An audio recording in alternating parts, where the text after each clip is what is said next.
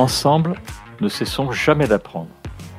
Je suis Gérard Pécou, président de Calimedia, agence digitale de solutions e-learning. Je vous accueille sur Never Stop Learning, un podcast qui vous fait rencontrer des acteurs de la formation entrepreneuriale et éducative d'aujourd'hui et de demain. Bonjour et bienvenue à tous nos auditeurs. Aujourd'hui, je voudrais que l'on aborde le sujet de la réalité virtuelle et plus précisément son lien avec la formation professionnelle. Nouveau média apparu ces dix dernières années, la VR a complètement bouleversé notre vision du futur de la technologie.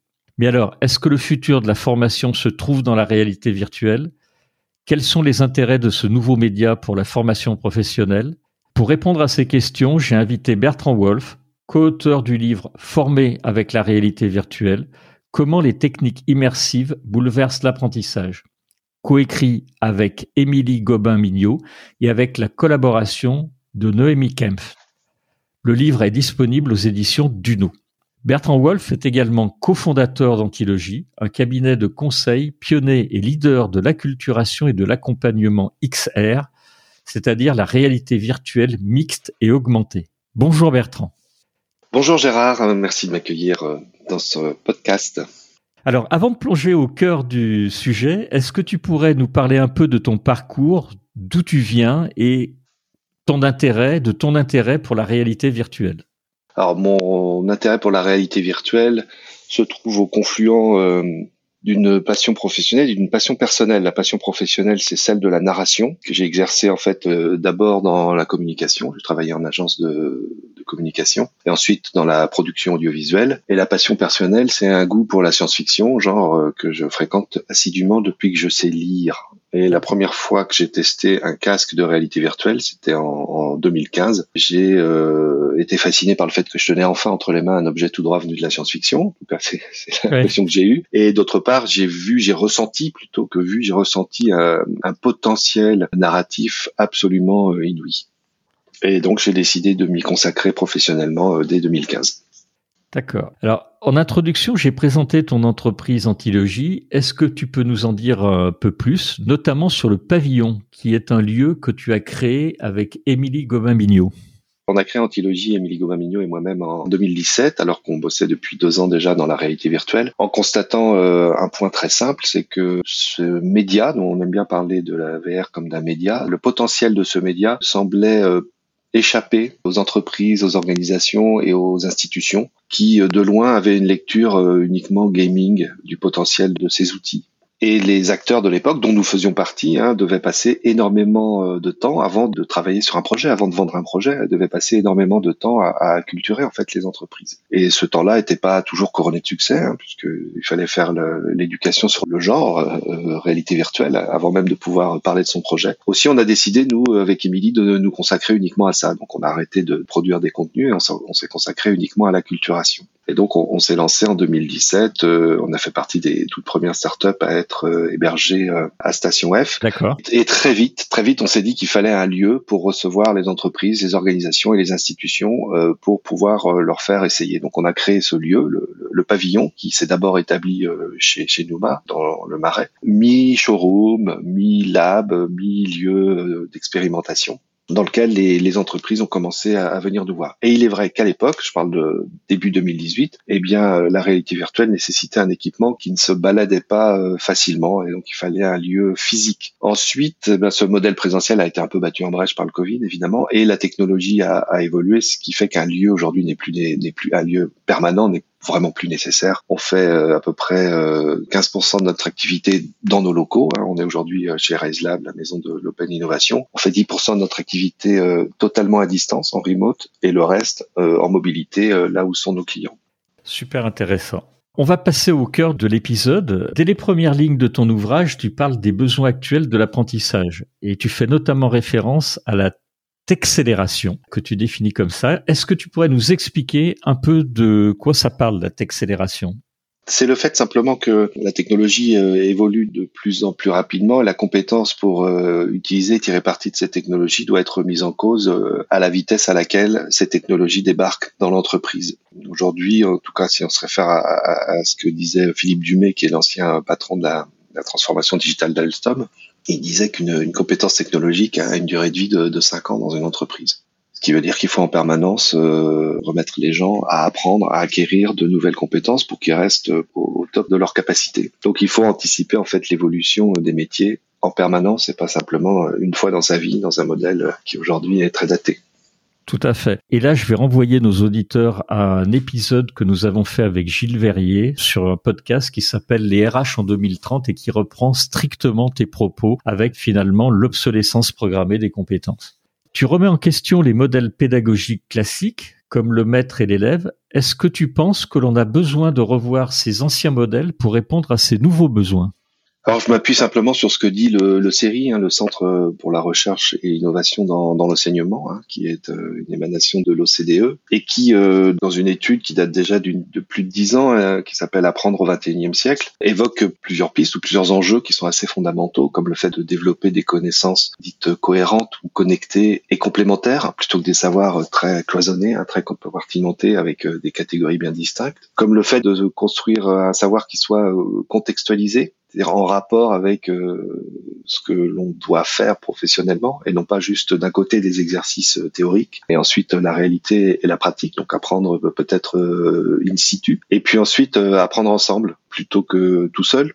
Et je rajouterais même apprendre à apprendre, parce qu'aujourd'hui la, la, connaissance est quand même extrêmement simple d'accès. Savoir rechercher la connaissance pour y avoir accès est aussi important que de maîtriser la connaissance elle-même tout à fait. Alors complètement d'accord avec toi sur ces trois points. Et apprendre à apprendre a été là aussi un, sujet de, quelques podcasts que l'on a fait parce que c'est c'est l'un des enjeux actuellement tellement il y a effectivement de connaissances. Tu présentes euh, toujours dans ton livre ensuite l'apprentissage immersif. Est-ce que tu pourrais nous expliquer ce qu'est l'apprentissage immersif pour toi?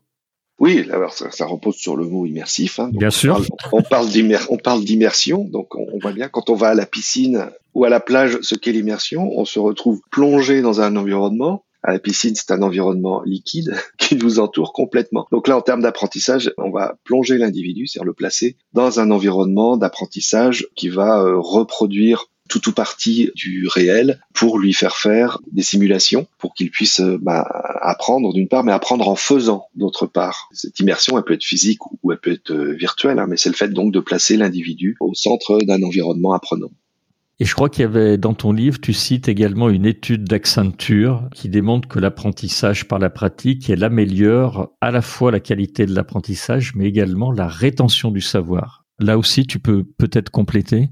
Tout à fait. En fait, c'est une pyramide euh, des apprentissages euh, qui est bien connue où on chiffre ce que les gens euh, retiennent en fonction de la méthode d'apprentissage. Et on dit sur cette pyramide, tout en haut, le, plus pointu, le plus étroit, c'est quand on lit et on, ne retient que 10% de ce qu'on a lu, alors que quand on fait, hein, quand on simule, quand on modélise, quand on expérimente, on peut monter jusqu'à 90%. C'est le fameux learning by doing à l'anglo-saxonne. Tout à fait. Je crois que le chiffre euh, dans l'étude d'Accenture, euh, le learning by doing, la rétention du savoir, c'est de l'ordre de 75%, ce qui est plutôt pas mal. Alors pour ceux qui ne connaissent pas du tout la réalité virtuelle, est-ce que tu pourrais nous expliquer un peu ce que l'on observe, ce que l'on ressent quand on se plonge dans cette réalité virtuelle? On ressent exactement la même chose que dans la vraie vie, pour utiliser un mot euh, en opposition à, la réalité virtuelle. C'est-à-dire qu'on ressent des émotions et c'est exactement les mêmes émotions. En fait, il faut comprendre que on va utiliser un casque de réalité virtuelle. Hein. Aujourd'hui, c'est un casque, demain, ça sera d'autres dispositifs. Hein, mais on va dire qu'on partons sur un casque. À l'intérieur du casque, il y a deux écrans, un pour chaque œil. Et finalement, quand on met la tête dans le casque, on regarde des écrans. Sauf que pays des écrans, je dirais, le casque de réalité virtuelle, il a une spécificité qui le rend tout à fait unique, un, un concept qui s'appelle l'illusion de la non-médiation tout le temps où on regarde un écran dans la vie de tous les jours, hein, que ce soit un écran de télé, de PC, de smartphone, de tablette, peu importe, tout le temps où on regarde un écran, cet écran est en conscience. On sait qu'on est en train de regarder un écran. Quand on met la tête dans un casque de réalité virtuelle, on n'a pas la perception qu'on est en train de regarder un écran. C'est-à-dire que le, dispositif médiatique, hein, d'un point de vue technique, euh, disparaît. On a donc l'illusion qu'il n'y a pas de média, l'illusion de la non-médiation. Et pour notre cerveau, quand il n'y a pas de média, ben, ça s'appelle s'appelle euh, la réalité. Et donc, on ressent littéralement, alors que les stimuli sont virtuels, on ressent littéralement les émotions de la vie, euh, de la vie réelle. C'est ce qu'on peut aussi appeler euh, la notion de présence, ou en tout cas, ça mène, ça mène à la présence. Il y a une anecdote que j'ai bien aimée dans ton livre, qui est celle de Mark Zuckerberg, la première fois, je crois, qu'il a mis un casque de réalité virtuelle. Oui, tout à fait. Alors, Zuckerberg euh, a testé pour la première fois la, la réalité virtuelle en février 2014. C'est le 13 février ah 2014.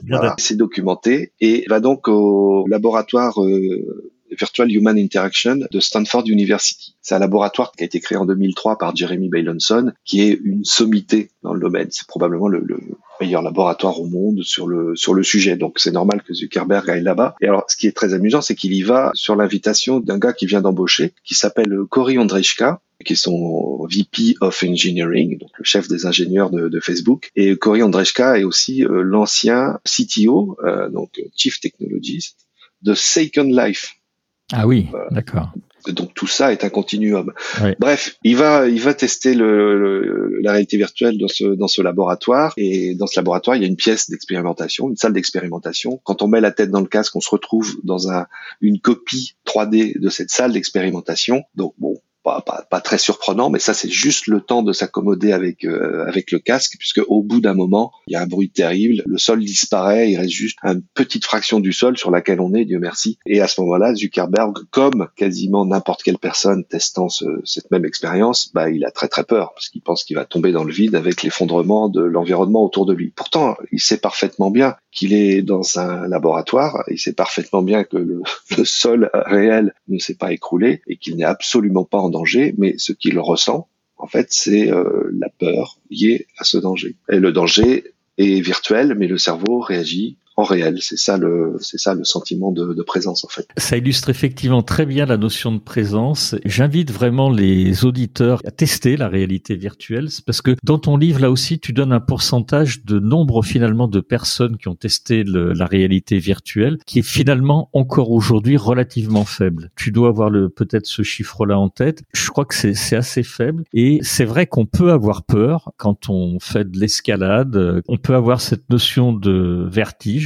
réel et qui illustre bien pour moi cette notion de présence que tu décris euh, très bien. Oui, alors les, dernières études sur euh, qui a testé la réalité virtuelle disent qu'en gros, euh, un peu plus de la moitié des gens, en tout cas en France, ont testé la réalité virtuelle déjà. La plupart du temps dans un contexte d'entertainment, c'est-à-dire pour du jeu, pour une visite muséale ou une visite touristique. Très peu encore l'utilisent dans des applications professionnelles. Vis-à-vis d'un utilisateur en situation d'apprentissage, qu'est-ce que la VR présente comme avantage pour améliorer l'expérience apprenant? On aime bien parler des super pouvoirs de la réalité virtuelle lorsqu'elle est au service de la formation. Donc il y en a plusieurs, je vais les, tous les citer. Le, premier, c'est la facilité de réitération. C'est-à-dire quand on est sur une forme d'apprentissage euh, procédural, par exemple, quelle consigne je dois appliquer si euh, s'il y a un incendie dans, dans mon entreprise eh bien c'est très simple de répéter euh, à l'envie euh, une formation où on va euh, découvrir ces procédures et les appliquer dans le bon ordre.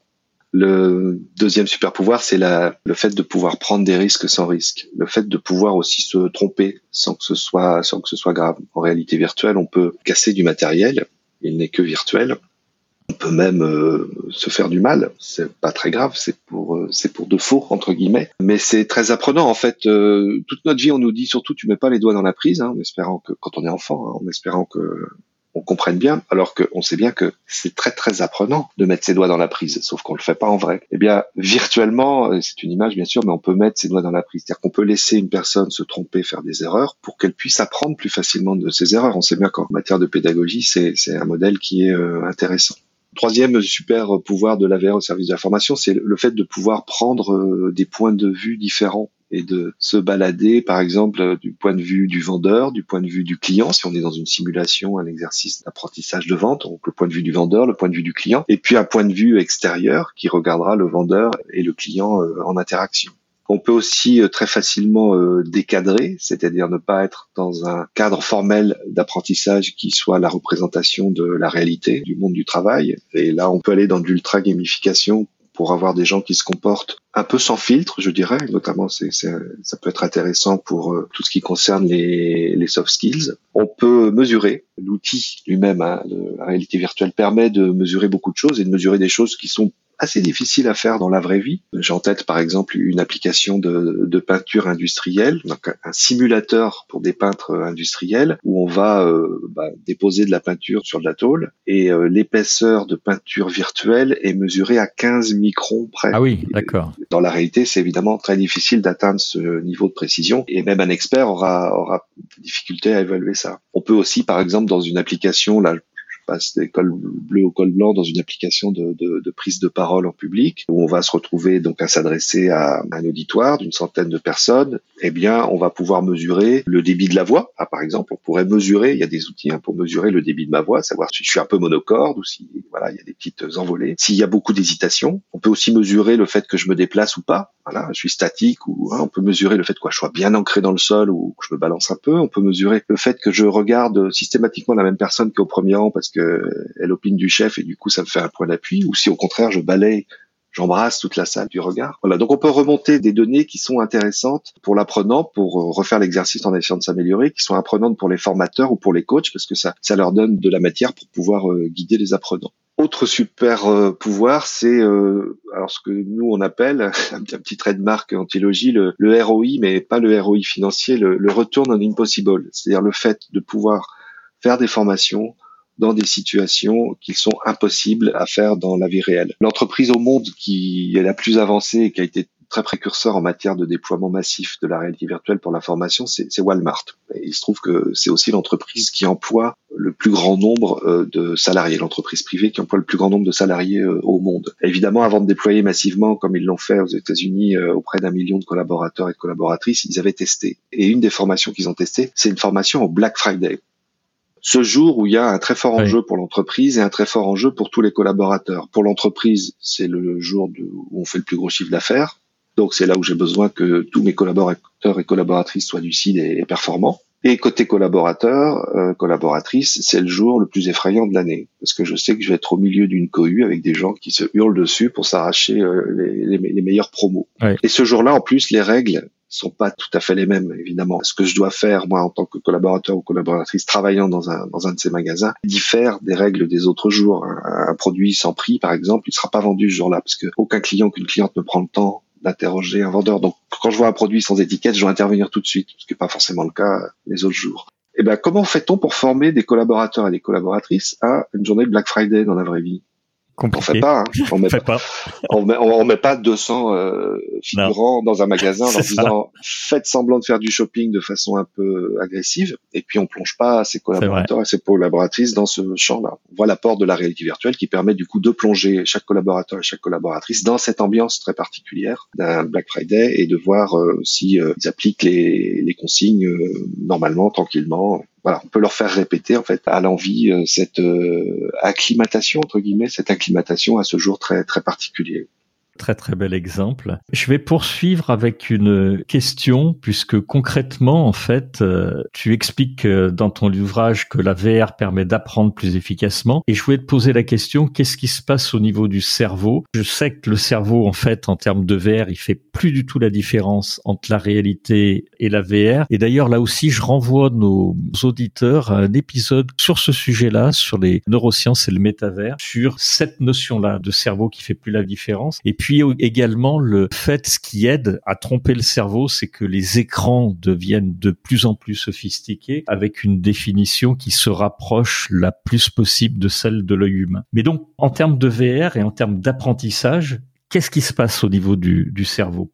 Nativement, la réalité virtuelle génère un ancrage émotionnel. Un des pionniers, un des fondateurs de la réalité virtuelle nouvelle, moderne, Chris Milk, disait la VR c'est the ultimate empathy machine, la machine empathique ultime. Et donc, quand on est euh, simplement en réalité virtuelle face à une personne qui nous raconte des choses, qui nous témoigne de, de, des choses ou qui veut nous transmettre un savoir, on vit cette situation comme si elle était réelle. On n'est pas en train de regarder une vidéo, au clair. Et cette immersion-là et la puissance de cette immersion favorise euh, la rétention, favorise simplement euh, l'attachement à la personne qui nous témoigne de ça. Hein. Et cet ancrage émotionnel, il est fort. Enfin, quand on pense par exemple euh, à nos années d'école, très souvent les souvenirs qui sont attachés sont liés à des émotions qu'on a ressenties à ces souvenirs d'école, y compris des souvenirs apprenants. Il y a cet ancrage émotionnel qui est fort. Il y a le fait, on l'a évoqué tout à l'heure, d'agir en faisant, et ça, c'est démontré que l'ancrage corporel, du coup, favorise la rétention rétention et ça, c'est lié au cerveau également. Hein. Et puis, euh, il y a des caractéristiques euh, techniques. Donc là, c'est pas forcément euh, lié au cerveau, mais par exemple le fait d'être ultra concentré dans la vie de tous les jours, on passe notre temps à avoir des micro-perturbations, hein, parce que si on est dans une salle de cours, on va voir euh, par la fenêtre euh, des gens passer, on va avoir une alerte euh, sur son smartphone, on va entendre quelqu'un qui rigole. Tout ça, c'est des micro-perturbations. Quand on est en réalité virtuelle, voilà, on est plongé directement dans le contenu et uniquement dans le contenu, et ça, ça favorise aussi la rétention. Tout à fait. Alors, il y a une notion avec laquelle j'étais pas familière, et donc je voudrais que tu nous parles, qui est la notion d'embodiment. Qu'est-ce que tu pourrais nous, expliquer? Car je crois savoir qu'il y a des applications d'apprentissage particulièrement intéressantes qui en découlent. Oui, l'embodiment, c'est le fait euh, d'utiliser un corps indépendamment du, sien, donc de vivre l'expérience subjective d'être euh, bah, dans un corps virtuel ou dans le corps de quelqu'un d'autre. Peut imaginer que ça peut être euh, intéressant comme expérience à vivre pour des gens qui ont un handicap euh, physique. On a vu au pavillon des gens qui venaient en fauteuil roulant et qui vivaient des expériences où ils devaient se déplacer euh, exactement comme les gens qui étaient sur leur, leur deux jambes en exprimant tout à fait le même ressenti, hein, notamment en faisant l'exercice assez proche de celui qu'on évoquait quand on parlait de l'anecdote de Zuckerberg, hein, qui consiste à marcher euh, sur une planche au-dessus du vide, et les gens disaient euh, mon Dieu, mais la planche est trop petite, je vais pas passer. Quand on voit la taille d'un fauteuil roulant, on, imagine qu'évidemment on va pas passer. Mais, la projection était similaire en fait entre des, gens euh, valides et des gens en fauteuil. Au-delà du handicap, le fait d'être dans un, autre corps, par exemple, a un impact. Hein. c'est l'effet proté du demi-dieu grec euh, Proteus, qui est à l'origine du mot protéiforme. Hein. Il changeait de forme. Le fait de changer de forme a un impact sur nous-mêmes, puisqu'on va se comporter sans le vouloir, inconsciemment, on va se comporter comme euh, on attend de se comporter vis-à-vis de la forme qu'on représente. Je voudrais citer une expérience qui a été menée à, par Mel Slater à l'université de, de, Barcelone, où ils ont pris deux groupes d'étudiants, groupe A, groupe B, ils les ont mis chacun en réalité virtuelle, et les ont mis en réalité virtuelle face à un miroir, donc où chacun, chacune c'était que des hommes. Chacun se voyait face à un avatar devant le miroir, et puis il y avait un protocole durant lequel il devait faire un certain nombre de mouvements euh, devant ce miroir. Et euh, le groupe A, quand il regardait le miroir, il voyait un avatar qui leur ressemblait, qui était assez proche d'eux, pas ultra réaliste, mais bon, voilà, c'était eux. Et le groupe B, quand il regardait le miroir, il voyait Einstein. Ah oui. Et le cerveau, il met juste quelques secondes à comprendre que bah, quand je remue les bras, si Einstein remue les bras comme moi, c'est que c'est moi. Dans cette expérience, les participants ont répondu euh, à un même questionnaire avant de passer en réalité virtuelle et après. Et dans ce questionnaire, ils mesuraient deux choses, la confiance en soi et le biais par rapport aux personnes âgées. Le groupe A, qui a été face à son avatar, a eu les mêmes résultats aux deux questionnaires, avant et après. D'accord. Le groupe B, après avoir été donc dans la peau entre guillemets euh, d'Einstein, a vu sa confiance en soi augmenter et le biais aux personnes âgées réduire. D'accord. Donc ça peut être très intéressant de se dire qu'on peut, entre guillemets, booster des apprentissages en fonction du corps virtuel dans lequel on va agir. Et je dis souvent sous forme d'anecdote que c'est exactement la même chose pour euh, les formateurs ou pour les coachs. Mes cours d'histoire sur Napoléon, je les aurais peut-être pas retenus de la même façon si mon prof avait eu la tête de Grouchy ou de Napoléon.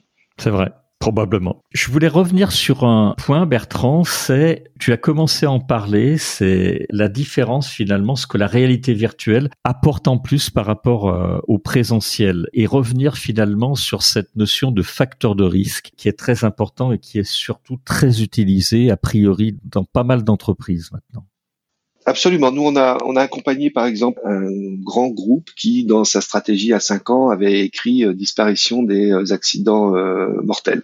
Et on a identifié quelques pays qui étaient plutôt en avance. Donc, c'était des initiatives locales du fait de quelques passionnés, je dirais, passionnés à la fois de technologie, mais aussi de prévention des accidents et qui, face aux méthodes classiques, constataient une certaine forme de limite. J'ai en tête notamment deux pays où il y avait eu des décès dans le cadre du travail. Et donc là, ça a secoué un peu, évidemment, ça a remis en cause un peu les formateurs. Ils se sont dit, faut, faut qu'on change. Ils ont testé euh, différentes applications de, la réalité virtuelle et nous, on a mené cet audit qui nous a permis en fait d'identifier les bonnes pratiques qu'on a déployées ensuite dans une vingtaine de pays auprès d'une centaine de, formateurs, de préventeurs en fait.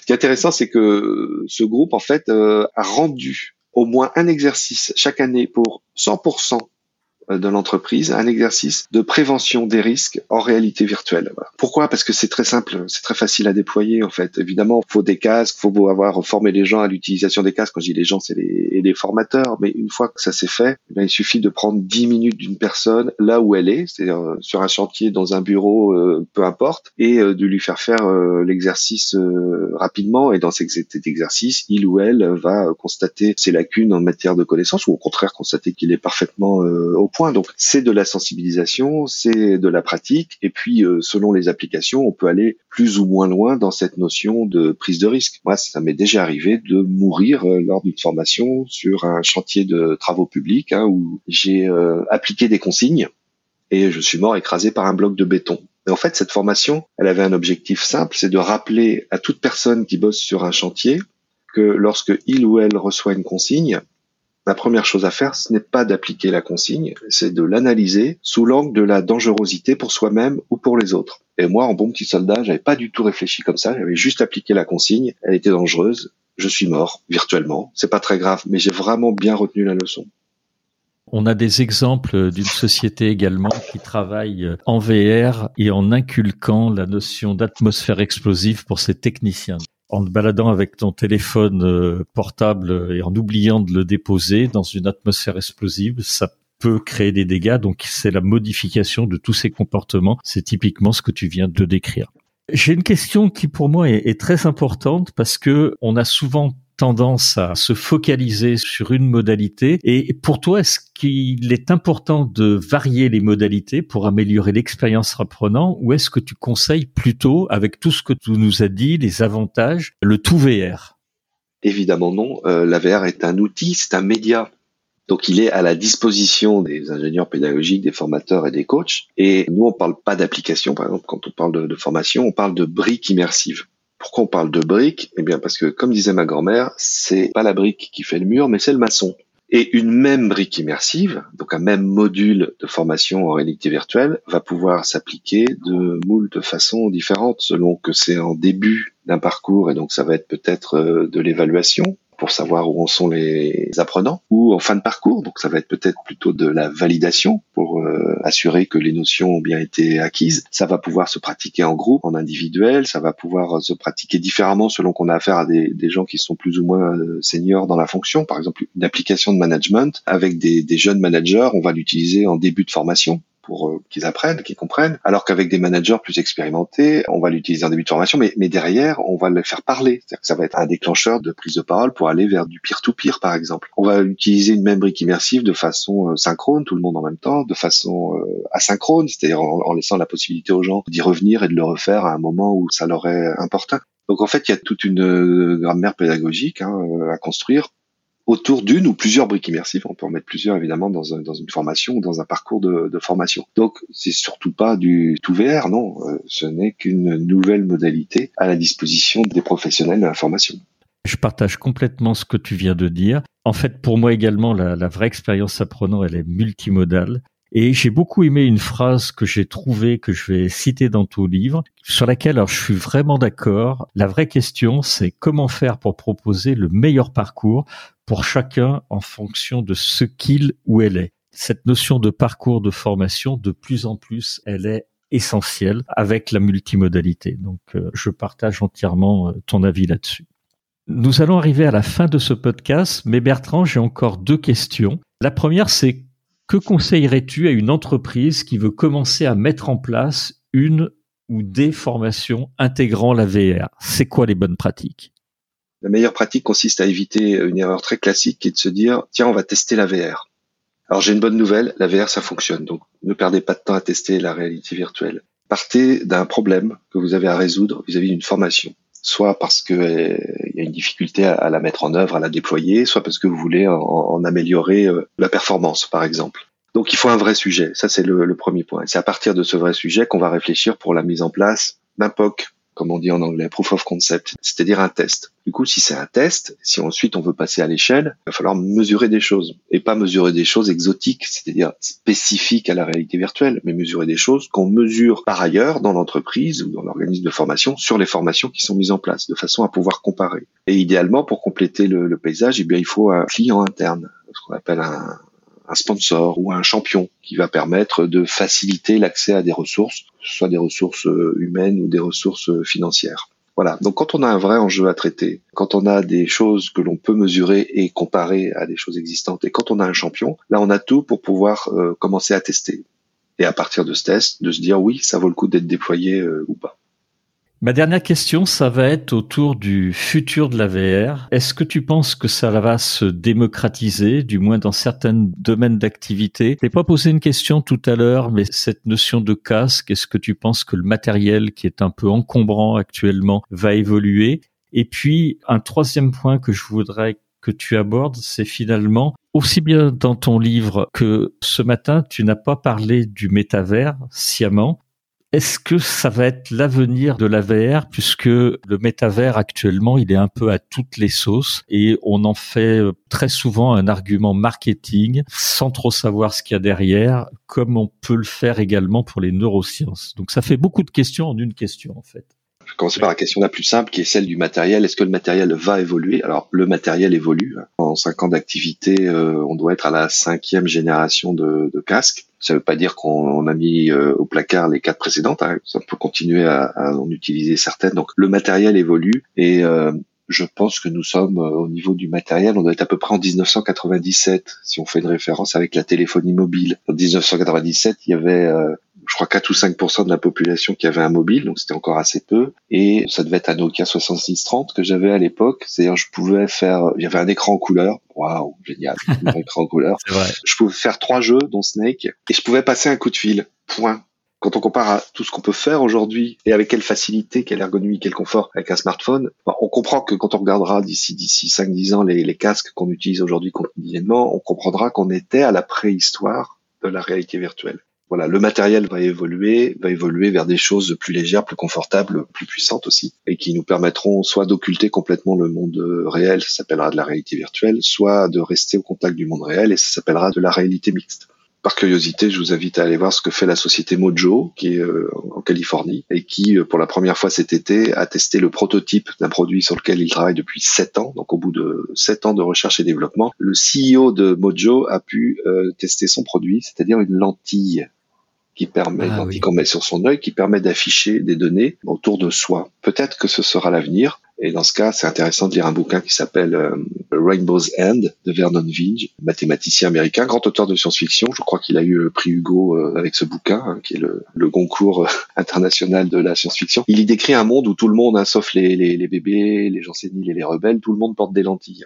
Notre monde est enrichi en permanence ou pollué, hein, selon, par des données digitales qui s'affichent autour de nous. Donc, c'est un bouquin de science-fiction, mais on peut aussi le lire comme un rapport d'innovation d'un gars qui aurait imaginé 200 cas d'usage. Donc du coup là, voilà, j'ai basculé directement sur la notion de, de, métavers. La réalité virtuelle est un des moyens d'accès euh, au métavers. On en entend beaucoup parler depuis que Zuckerberg a, a montré le métavers du doigt euh, fin octobre 2021. Euh, Et un peu de tout est devenu du métavers, ce qui veut dire que le métavers est devenu n'importe quoi. En fait, le métavers est l'expression d'une chose j'en suis convaincu, qui est très simple à comprendre. Hein. C'est le, le, début du basculement de notre euh, vie digitale, qui a 50 ans, hein, notre vie digitale, de la 2D à la 3D. C'est-à-dire qu'au lieu d'être devant euh, les données, quelle que soit leur forme, on va être dedans. Et ça, ça change tout, parce que profondément, euh, et ça, c'est pas depuis 50 ans, mais c'est depuis, allez, tout maille, ça doit faire 3,9 millions d'années, je crois. On est des animaux en 3D notre vie est en 3D, notre corps est structuré pour vivre en 3D. Et, du coup, euh, expérimenter une vie digitale en 3D, c'est assurément un, bouleversement euh, aussi important en termes de potentiel d'usage hein, que l'arrivée d'Internet. L'arrivée d'Internet a profondément euh, remodelé, restructuré nos relations sociales euh, en 25 ans. Je pense qu'avec le métavers, on est parti pour un round de 25 ans de bouleversement. Alors, est-ce que pour autant, ça va nous submerger? J'en sais rien. Il y a un certain nombre d'enjeux. Le métavers n'est pas encore complètement là. C'est une destination. Il y a plein d'enjeux, plein de difficultés à surmonter, hein, euh, techniques, euh, déontologiques, éthiques, juridiques, euh, écologiques, etc., environnementales. Toujours est-il qu'on peut dès aujourd'hui se poser des questions, notamment celles bah, qui sont relatives à, à l'enseignement, à, à, la formation. Hein. Qu'est-ce que ça fait d'interagir en termes de formation, d'interagir avec et en tant qu'avatar? Là, je pense qu'il y a un potentiel qui est juste inouï. Et puis, qu'est-ce que ça fait d'avoir des espaces de formation que l'on peut asservir à un objectif? Quand j'étais en sixième, ma salle de classe de français, c'était aussi ma salle de classe de maths et c'était aussi ma salle de classe d'histoire géo. C'est ça, de, tout temps et dans tout établissement scolaire dans un monde virtuel, on peut modeler, modéliser, euh, changer la forme de l'espace en fonction du moment d'enseignement, en fonction du moment où les gens euh, sont là, ou en fonction de qui est là, en fonction d'un objectif pédagogique. Et cet espace, il est persistant. C'est-à-dire que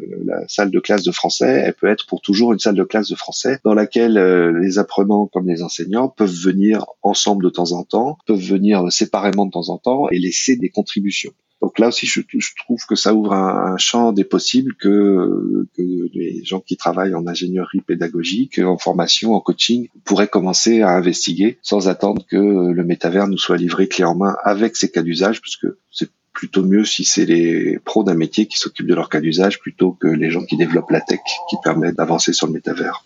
Un très très grand merci Bertrand pour ce témoignage. On est arrivé à la fin de ce podcast, donc je voulais vraiment encore une fois te remercier pour la clarté de tes propos. Je voulais remercier également euh, nos auditeurs qui sont allés au bout avec nous de, de ce podcast sur la réalité virtuelle. Je voulais rappeler ton livre. Je vous conseille vraiment de le lire parce que c'est un livre, euh, outre le fait qu'il soit très bien fait, intéressant, il est bourré d'exemples de cas extrêmement concrets d'entreprises qui se sont déjà mis à la réalité virtuelle. Et il y a des cas d'usage euh, que moi j'ai vraiment beaucoup aimé. Donc je vais rappeler le nom du livre. C'est Former avec la réalité virtuelle.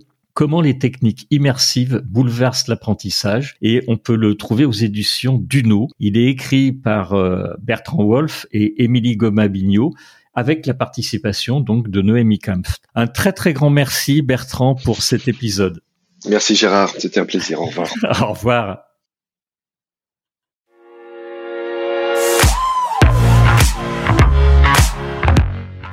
Vous êtes arrivé à la fin de cet épisode. Je vous remercie pour votre écoute attentive. Si l'épisode vous a plu, partagez-le auprès de votre entourage et donnez-lui une bonne note suivie d'un commentaire sympathique pour nous aider à grimper dans les classements. Je suis Gérard Pécou, président de Calimedia. Si vous cherchez une solution e-learning, rendez-vous sur calimedia.fr. Notre équipe vous accompagnera avec un très grand plaisir. Nous nous retrouverons dans le prochain épisode de Never Stop Learning pour qu'ensemble, nous ne cessions jamais d'apprendre.